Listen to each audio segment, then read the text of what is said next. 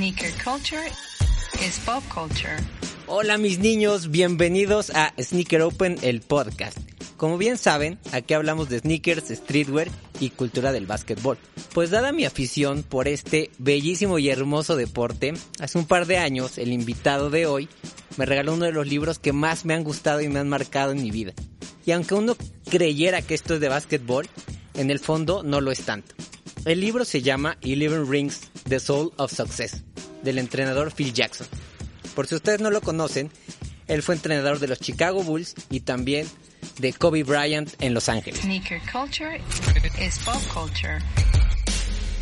Pues así es amigos, esta semana nos acompaña mi querido compadre y amigo Eduardo Valenzuela. Por si ustedes son de una generación un poco más joven que la nuestra, hace un par de años era muy muy cool trabajar en una compañía que se llama Vice Media.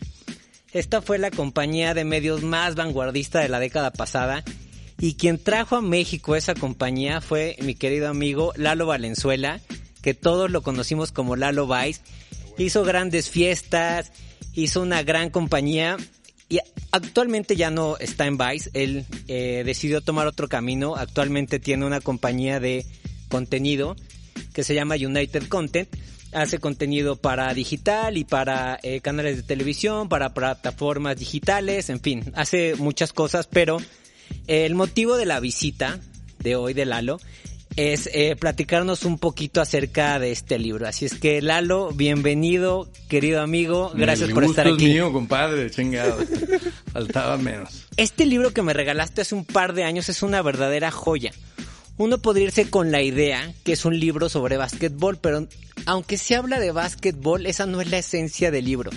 Habla un poco más de mindfulness, habla de liderazgo y aunque sí cuenta algunas historias de la duela y te va llevando Phil Jackson por varios pasajes de su vida desde que empezó a jugar en los Knicks, eh, cómo entrenó a Michael Jordan, eh, cómo le fue con Kobe Bryant, en fin, nos cuenta un poquito toda su vida. Eh, como les platico, este el libro va un poco más allá. Entonces mi primera pregunta es, ¿qué te motivó a leer este libro y por qué lo elegiste así? ¿Qué, Sí, qué fue lo primero no. que te llamó? Eh, pues antes que nada, muchas gracias por invitarme, mi querido Tuxpi. Siempre es un gusto verte y cotorrear. Y la verdad es que, bueno, tampoco soy un güey tan intelectual, pero me encanta leer. Y justo en esa época tenía eh, Pablo Martínez, Pablo de Normal, Pablito, lo conoces. Pues nos, nos intercambiamos libros y nos recomendábamos libros. Y creo que uno que también tú me recomendaste de Andrea Agassi, eh, Open, que se llama. Eh, ese lo leí justo me acuerdo perfecto que era esa época y este güey me dijo, te encanta el básquet, este pedo va más allá del básquet, es de liderazgo, es de espiritualidad, te va a mamar, este, léelo, güey. Básicamente así pasó, ¿no? Oye, ¿y cómo resumirías este libro? Si se lo tuvieras que vender a alguien, que también eres un gran vendedor de cosas, tú, eres mejor vendedor que yo, güey. Eh, ¿qué le dirías a alguien para eh, que escogiera este libro, que lo leyera? Pues mira, de hecho ahorita, eh, y vamos quizá hablemos de eso más, más adelante, pero es, es un gran libro motivacional. Como acabas de decir, yo fui director de una gran compañía, una compañía internacional, pero yo aprendí a putazos, o sea, antes de ser, o sea, leí este libro después de ser director. Y creo que para las, para los proyectos y para las compañías que fundé después, me ayudó mucho para pues concientizarme un poco de cómo debe de ser un líder y cómo el líder es, es una parte fundamental del equipo y no es un, una persona que está solamente imponiendo reglas y, tratando de que la gente piense como ellos, ¿no? Pero mira, si, si eres un entrepreneur o eres un fan del básquet o eres las dos, yo creo que lo deberías de leer mañana. Regularmente, cuando uno regala un libro a, un, a una persona, a un amigo, eh, que fue un poquito el, este caso, eh, ¿qué, es lo que ¿qué es lo que encontraste en este libro que te, eh, que te llevó a, a regalármelo? ¿Qué dijiste? Bueno, como tú, tenemos, no sé, llevamos más de 15 años conociéndonos y jugamos básquet juntos. Eh, creo que era una época, si mal no recuerdo, post-Vice, que tú también estabas cambiando de trabajo y tenías inquietudes para, para abrir tus propias cosas, ¿no? Como ahorita lo de Sneaker Open, eh, tu agencia digital y demás. Y pues dije, güey, a Tuxville le, va- le va a encantar porque además de que ama el básquet, él también tiene muchas inquietudes para ser líder y abrir su propia compañía y hacer sus propios proyectos. Y em, como lo hemos platicado, este libro habla muchísimo sobre mindfulness y liderazgo. ¿Qué cosas de este libro las practicas día a día? Pues mira, tú, tú me conoces y la verdad es que yo, pues eh, de todas las cosas que he leído, no sé si sabes este dato raro mío, pero pues todo sale a relucir. Eh, cuando estaba en la universidad en Estados Unidos me volví vegetariano y budista por dos años. Eh, mis papás son muy religiosos, de hecho hoy por hoy son cristianos eh, y yo soy muy antirreligión. Entonces para mí el tema de espiritualidad sin religión es algo muy importante en mi vida, ¿no? Y toda mi filosofía de cómo vivo con mi familia, cómo convivo con mis amigos, pues son, son cositas que vas agarrando tanto de la vida que te enseña, ¿no? O, o de libros que lees. Y mucho de esto fue eh, Pues de este libro me llevo muchas cosas. Por ejemplo, habla en un capítulo del triángulo, ¿no? Del triángulo de la ofensiva, que fue la, creo que Phil Jackson fue de los primeros, creo que en, New York lo implementaron. Pero en lugar de que los jugadores aprendieran muchas jugadas, dejó que los jugadores fluyeran, ¿no? Que, mira, tú tienes que hacer esto y esto, pero fluyan, ¿no? Y eso creo que para la vida fluir es muy importante. El triángulo también, pues tú sabes, mi, esposa Mariana, que tiene sangre en mi sangre, este, mi hijo Franco, que va a cumplir cuatro años, pues también nos consideramos un triángulo nosotros, ¿no? Eh, otra de las cosas, pues el tema de meditación. De hecho, muchas, muchas mañanas, no, no te quiero decir todas, pero nos levantamos, mi esposa, especialmente los fines de semana, Franco y yo, y, y hasta Franco a veces nos pide que meditemos, ¿no? Y Wow. agradecemos, agradecemos a la vida, agradecemos a todos los seres. Eh, de hecho, ayer una de las cosas que meditamos en la mañana fue que él quiere apoyar el planeta, ¿no? Y es algo que los niños Increíble, chiquitos traen qué muy bonito. cabrón. Eh, una de las cosas también, pues es el tema de no tomarte las cosas tan en serio, ¿no? Eh, creo que, y para temas de líder, tienes que dejar que, el- o sea, a mí lo que me gustaba de Phil Jackson, y tú eres fanático de los Bulls, era que pues juntaba personajes de, de todo, o sea, de todo pedos, güey, o sea, Jordan, que era un, un genio, ¿no? Pero también Rodman, que era un picudo, güey, loco, ¿no? Que se vestía de, de, de novia, este, creo que anduvo con Madonna. Se casó con Madonna, Regresó ¿no? con Madonna, sí, sí, sí, en uno de sus varios eh, etapas. Pero, ¿y cómo, cómo agarraba lo más chingón de todo y cómo hacía que fluyera todo, ¿no? De una manera, y eso es no imponiendo, sino construyendo, sino inspirando, ¿no? Y desde, lejos, eh, pues tratar de, de que sí las piezas del ajedrez vayan, vayan por el camino correcto, pero no imponiendo para dónde van, ¿no? I learned the spirituality of the game, the mindfulness that comes with the game. You know, understanding how to put yourself aside, how to try to quiet your ego. Hay algo muy curioso que mm, me recuerda mucho otra vez al libro de Eleven Rings. Nos platicaste que eh, tu familia es muy religiosa. Tú te separaste un poquito de la religión, pero Totalmente. pero crees en algo y algo que y empezaste con el tema del budismo. Entonces, eso eso habla que un para poco un Phil Jackson. ser vegetariano, que comí carne toda mi vida, ser vegetariano dos años es de los retos más Es- cabrones. Me imagino, me imagino. Y si te acuerdas en el libro de Phil Jackson, él habla que siempre fue una persona muy espiritual. Su padre fue eh, pastor. Sí, claro. Entonces, eh, si te fijas, tienen como ciertas cosas en común. Phil Jackson viene de una familia muy religiosa y él empezó a practicar el budismo y tú un poco Igual, sí. hiciste lo mismo. Sí, también. ¿Crees que eh, este tipo de formación que te dan los padres, a lo mejor no siempre es la que tú quieres seguir, pero que creas en algo, eh, te ha ayudado mucho en tu, en tu vida y en tu carrera, en todo lo que haces? Pues mira, obviamente yo creo que los papás es, el tema de, como dicen los gringos, ¿no? Nurture versus nature, ¿no? La naturaleza eh, en contra, o bueno, ¿qué, qué, qué, vale más, no? Lo que te pasa a ti como persona o tus genes. Eh, yo creo que es una mezcla de ambos, ¿no? Y ahorita con mi hijo, eh, es, para mí es un tema de, de dejar que fluya, de dejarlo ser, ¿no? Eh, obviamente sí lo inspiro y para mí el deporte, aunque no tengo un cuerpo de atleta y no sea el mejor atleta, para mí el deporte tiene mucha disciplina y es algo que siempre me inculcó mi papá, ¿no? Hacer deporte y trabajar. De hecho, estaba haciendo un recuento de todos los trabajos que hice en mi vida. Eh, ahorita que voy a cumplir 40 se te ocurren este tipo de pendejadas, pero 26 trabajos, Tuxby. ¿no? 26. 26 trabajos. Desde carnicero, O sea- cabrón, o sea, hasta te- mecánico. Te conocí en el 20, ¿ok? Eh, no, como en el 23, güey. 22. Sí, creo que estaba en el 22. Pero mi papá siempre me inculcó eso, ¿no? Deja tú la espiritualidad. A mí siempre me, me inculcó el deporte, ¿no? Que nadábamos, toda la familia siempre nadó. Mi hermana fue campeona acá de México. Yo, pues ahí siempre he sido atleta de medio pelo, pero me encanta. Yo creo que la disciplina te enseña, perdón, el deporte te enseña disciplina, te enseña, eh, pues estar ahí siempre constantemente practicando, ¿no? Como dijo Michael Jordan pues entre, más practico, más suerte tengo, ¿no? Entonces es, para mí es un dicho chingoncísimo, eh, que tienes que chingarle, ¿no? En la vida tienes que chingarle y hacer las cosas bien. Y si hay un factor, eh, porque sí también creo que es being at the right moment, at the right time, que es estar justo precisamente en un momento que es un pedo de suerte, ¿no? Eh, eso no tenemos ningún control, pero los primeros dos sí, chingarle y hacer las cosas bien, sí.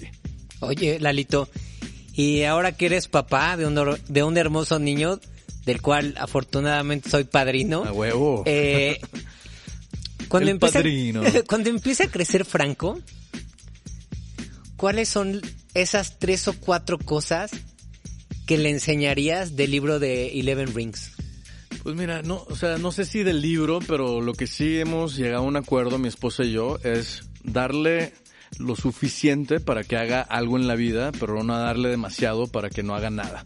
Y va un poquito con la filosofía de, de Phil Jackson, de darle lo suficiente, no ser ahí, no estar ahí encima de él, eh, pero también no solo en el tema eh, de consejos y de, de espiritualidad o lo que sea, pero también el tema material, ¿no? Hay un- muchos niños, desafortunadamente, que los papás les dan todo y al final de cuentas termina siendo un bueno para nada.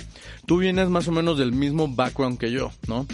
Somos una clase media baja, clase media, no sé cómo lo quieras manejar, pero yo siempre tuve esa hambre, ¿no? Y quiero que mi hijo también tenga esa hambre. Eh, del tema del libro, pues sí, es fluir con la vida, ¿no? Este, y pues, tener, tener disciplina, pero también ser eficaz y, ser, o sea, proponerte algo, proponerte algo creo que es muy importante, ¿no? Proponerte algo en la vida y tratar de llegar a ese objetivo y disfrutar el camino, ¿no? Que es lo más importante. Claro. Tocabas un punto muy, muy interesante del libro y del, y del, y del básquetbol que muchos entrenadores aplican, que es este, eh, pues sí, este juego de el famoso triángulo, ¿no? Eh, ¿Esto cómo lo aplicas tú que hoy eres un afamado y reconocido productor de series de televisión y de series para eh, sistemas digitales? ¿Cómo aplicas esa filosofía en tu trabajo? Pues mira, Tuxi, tú creo que me, de las personas que más me conocen en este mundo, eh, yo la verdad nací con un don y fue el don de la intuición, ¿no? Eh, I can smell bullshit from a mile away y, y sé también quién, eh, con quién puedo armar el mejor juego de ajedrez, ¿no? Entonces, creo que volviendo a nuestro ejemplo de Vice, que compartimos muchos grandes momentos y victorias juntos, eh, supimos escoger bien a las personas con las que trabajamos, ¿no? Igual eran, no, no eran las personas perfectas, ni eran las personas más capaces, pero una cosa que siempre escogimos era que tuvieran hambre, ¿no? Y eso mismo creo que lo, aplico ahorita, eh, escoger a las personas que quizá no sean las perfectas en papel, pero les veo hambre y les veo pasión y, y las escojo y que ellos, y, y darle la libertad que ellos hagan, no, no encasillarlos, no decirles, a ver cabrón, tienen que ser así y así y así, sino que también ellos mismos se, se topen con errores, eh, que también ellos aprendan de sus errores y que continúen eh, creciendo, ¿no? When you talk about your sense of purpose in basketball, did some of that come from Phil Jackson? Sense of purpose. No, a sense of purpose was there ever since I was a kid. I knew exactly. I, I felt like I knew what God put me on this earth to do. Just play the game of basketball. I just love it so much. Hay algo que siempre he admirado de ti y es la gran capacidad que tienes para elegir libros. Aunque no lo creas, siempre me has recomendado libros excelentes. Y dime cuáles son los tres libros que le recomendarías a cualquier persona. Híjole, sí, es una pregunta muy difícil. Obviamente no va a ser la Biblia como Peña Nieto. Este, Pero me ha recomendado el, tú nuestro muy gran buenos. intelectual presidente. Mira, ahorita estoy leyendo uno de Sam Harris, muy chingón, que se llama Wake Up, que se trata un poquito de eso, de, de espiritualidad sin religión, ¿no? Eh, de hecho, si, si pueden seguir su podcast, creo que ya lo tienes que pagar, pero yo desde hace varios años he seguido su podcast y, es un güey muy chingón que escribe muy chingón, es neurocientífico además y psicólogo, entonces te explica todo a detalle, desde drogas, ¿no? Desde cómo el LSD te puede ayudar a, ser una mejor persona o a darte una patadita para que abras los ojos y ver que, que no todo en la vida es, son rutinas y, y- y- y dinero, ¿no? Eh, pero ese sí lo recomendaría. También creo que lo platicamos la última vez que nos vimos y jugamos boliche. Eh, ese me lo recomendó un amigo y se llama 21 Lessons for the 21st Century Man o for the 21st Century y habla del, tema de social media, del tema de, de realidad aumentada y inteligencia, inteligencia artificial y cómo todos esos que mucha gente le ven como problemas pueden ser eh, soluciones para la humanidad en un tiempo futuro, ¿no? Pero habla desde, desde la ecología hasta la inteligencia artificial y el trabajo, ¿no? Porque muchos de nuestros trabajos con la inteligencia artificial van a desaparecer. O sea, la gente que maneja trailers en Estados Unidos, en cinco años estimadamente, más de tres millones de personas no van a tener trabajo. Entonces, Wow. ¿qué chingados van a hacer, güey? Está impresionante. Eh, sí.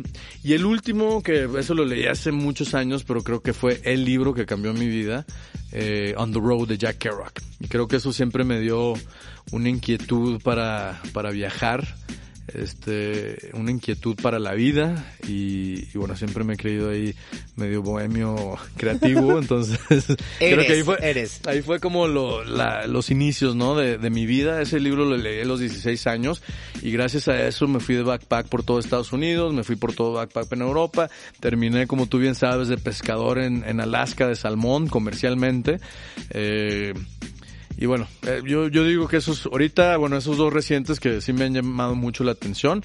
Obviamente Eleven Rings también está ahí en, la lista y bueno, en libros hay una infinidad. Yo creo que tienes que agarrar un poquito de cada cosa y aplicarlo de la mejor manera a tu vida. Bueno, ahora, los dos somos grandes aficionados de, de la NBA. Hace poco vino nuestro querido amigo Saúl y nos acordamos cuando trabajábamos en Vice los tres y nos íbamos a ver las finales del Miami Heat. Claro, a la Y, casa. Ajá, a tu casa. Eh, ¿Cuál es el jugador, tu jugador favorito de la NBA? Pues mira, aunque, aunque no, nunca fui fan de los Bulls, de hecho, siempre, siempre le voy al underdog. Eh, mi jugador favorito, favorito, el que creo que cambió todo el juego, pues es Michael Jordan, definitivamente, ¿no? Hoy por hoy creo que el, el jugador, otro jugador que ha cambiado eh, la NBA es Stephen Curry. Eh, pero, pero sí, yo la verdad es que amo el deporte en general. Sí le voy al Miami Heat porque viví mucho tiempo ahí en Miami. Eh, de hecho, acabo de ir a un partido Miami 76ers que Miami ganó por 70, no, 30 puntos.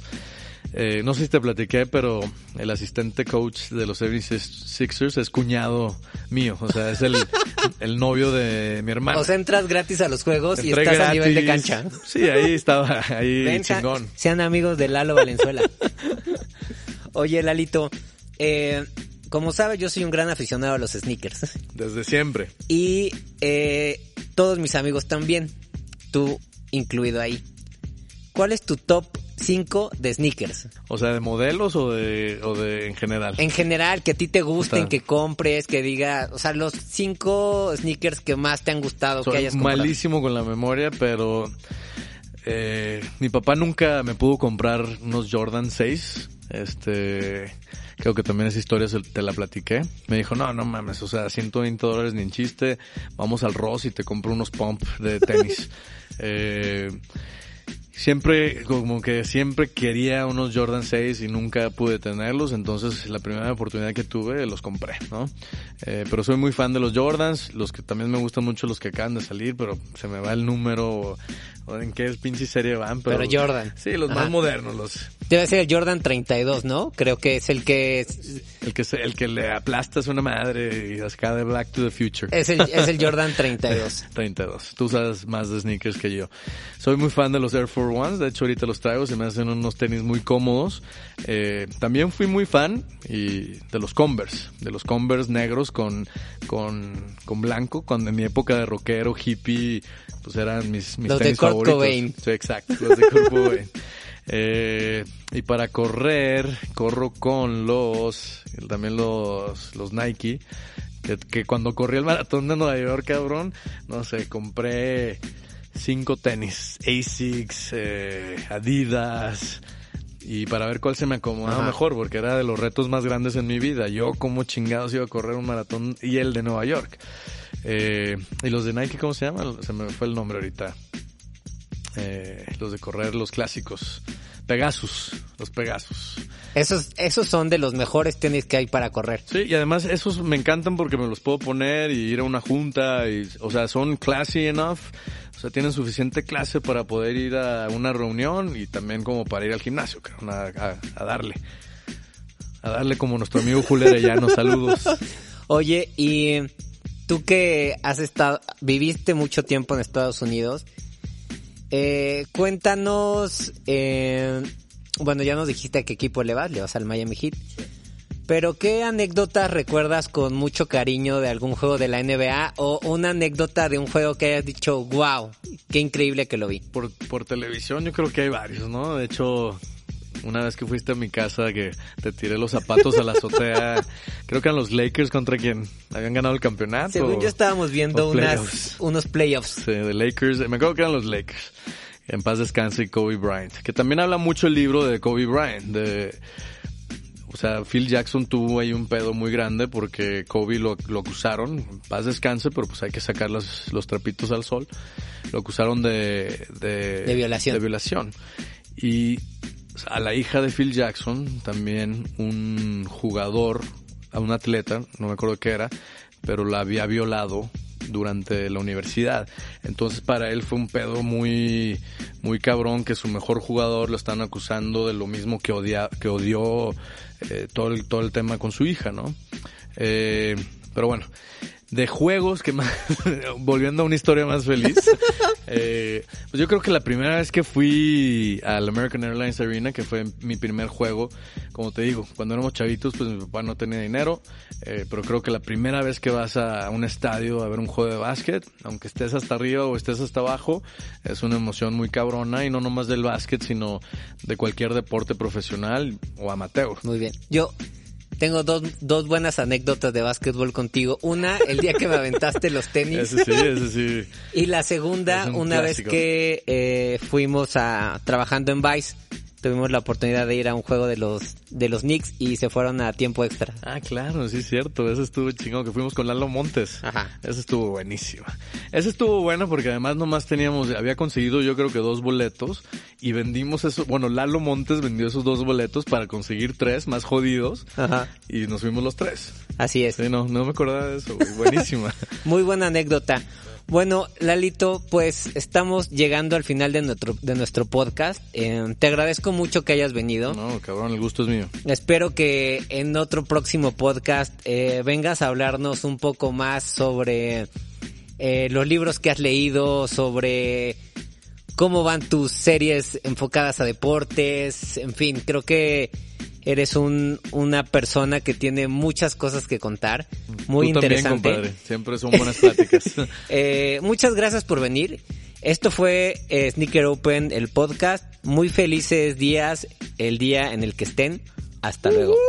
Sneaker culture is pop culture.